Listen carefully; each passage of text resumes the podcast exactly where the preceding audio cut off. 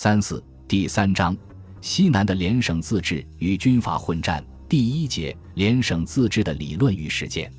一、联省自治潮流的兴起。联省自治是二十世纪二十年代前半期兴盛一时的政治思潮与实践，发端于湖南，流行于西南，历时数载，喧腾一时。不过，除了留下几部未能实际实行的省宪法和若干理论文字，纸面上热热闹闹之外，他在实践层面的成果却乏善可陈，基本上是一场不成功的政治运动。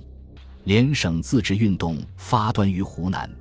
一九二零年七月二十二日，湖南督军谭延闿发表通电称：“民国之实际，纯在民治之实行；民治之实际，由在各省人民组织地方政府，施行地方自治，而后权分时举，和平进步，治安乃有可期。”他在通电中提出，本乡民公议，决定参合国会讨论之地方制度，采用民选省长及参事制，分别制定暂行条例，公布实行。在乡人力图善后，认为非以乡正公之乡省全体人民，不足训其疮痍，肃复元气。魁之国人共同心理，必当不约而同，望我护法各省一致争先，实行此举。则一切纠纷可息，永久和平可期。谭延闿发表此电之时，正值湖南区张运动胜利不久，乡人治乡呼声高涨，自治的要求并不止一二个绅士，全体湖南人几乎都有这个倾向。而且湖南北受直系威胁，南受广东挤压，处境微妙，官民都有自治的驱动力。故谭电发表后，得到湖南各界的支持。乡绅熊希龄、范元濂纷纷发表通电，主张本自觉精神，竟由本省制定根本法，庶可使湖南免全歼把持，亦可以免为南北之战场。得此支持，十一月一日，谭佑发表通电，提出此后各省以武力勘祸乱，不如以民治奠国基，宜仍互结精神，主张联省自治。此后。先由省自治，进而联省自治的主张迅即传扬全国。从理论讨论到实践进行，一时间联省自治似已成大势所致，人心所同，联邦政体已成天经地义之无所用矣。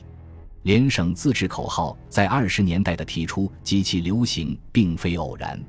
民国已还，军阀混战，民众深受其害，希望有平稳安定的生活。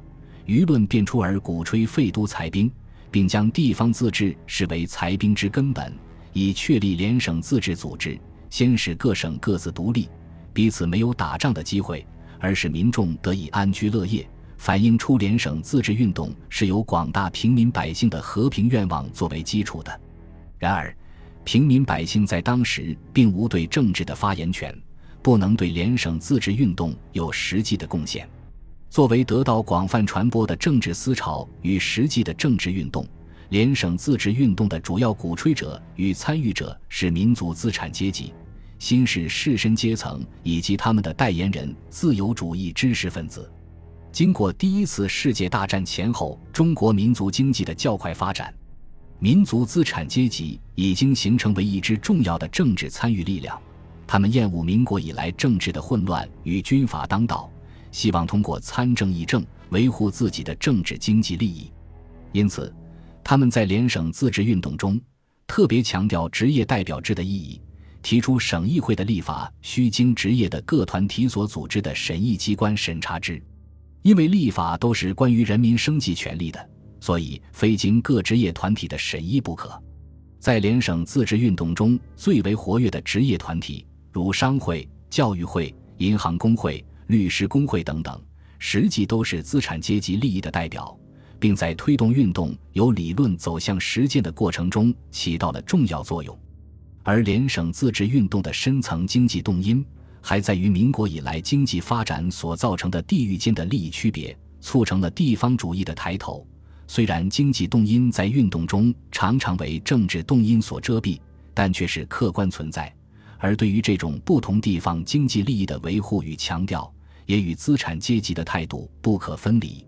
士绅阶层经由清末立宪运动而走上政治舞台，他们一直主张扩大地方权限，实行地方自治，许多当年活跃于清末咨议局中的人物，也是联省自治运动的积极参与者。首倡联省自治的谭延闿就是当年湖南咨议局的议长。士绅阶层的相当一部分在民国年间已经逐步资本主义化，政治经济利益与资产阶级趋向一致。他们与乡野民间的联系较多，常以民间代言人的身份出现，有较强的地方自理倾向，对联省自治表现出特殊的兴趣。他们认为，各省人民欲整理或保卫其本省，当于其本省自为之，求诸政府无益也。何也？政府今日之能力，仅求自保尚且无暇，安暇待谋他省之人民？故人民所请求者，政府而不纳，故不必论。即那以一起其权力所能行，故他们极力鼓吹联省自治。可以说，联省自治运动在某种程度上也是清末立宪运动在民国年间的合理延伸。自由主义知识分子是联省自治运动的主要理论设计与鼓吹者。他们思想活跃，热情洋溢，许多人曾经留学欧美、日本，较多接触到西方自由民主理念、法治观念和政治理论。他们以知识分子阶层特有的敏感与热情，利用各种舆论阵地，如《时事新报》《东方杂志》以及自办的《努力周报》《太平洋》等，为联省自治奔走呼号，为运动本身抹上了浓重的理想主义色彩。在他们中间，人们可以发现梁启超、蔡元培、章太炎、胡适、丁文江等著名学者的名字。而《太平洋》杂志的主编李建农不仅是联省自治的热心鼓吹者，大力宣传“欲废都必先裁兵，欲裁兵必先统一，欲统一必先确定联邦制”的理论。他还是湖南省宪法起草委员会的主席，实际参加了湖南的自治运动。在联省自治的鼓吹者中，梁启超曾有在袁世凯和段祺瑞时代的两次参政经验，但结果都使他颇为失望。因此，他又重提地方自治口号，认为国家之组织全以地方为基础，故主张中央权限当减到以对外维持统一之必要点为止，各省乃至各县市皆由自动的制定根本法而自守之，国家需加以承认。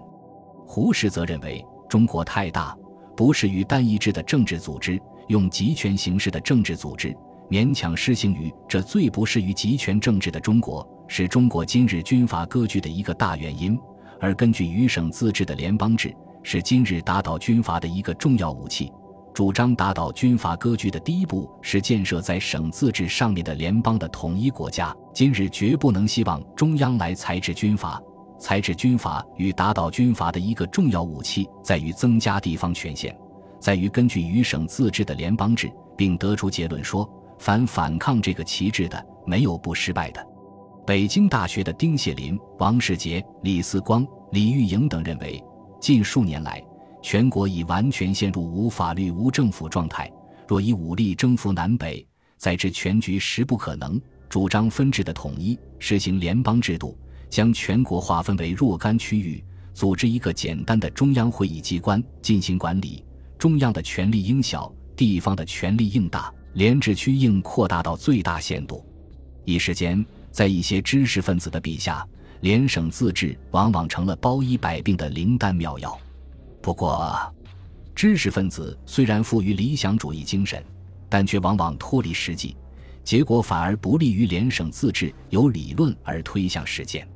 自联省自治的主张提出后，得到了各方的热烈反响。各种以联省自治为目标的学术或政治团体不断涌现，如北京有十三省区代表组成的各省区自治联合会，上海有旅沪各省区自治联合会，天津有六省自治运动联合办事处。在各方力量的推波助澜之下，联省自治开始由政治思潮而成为实际的政治运动。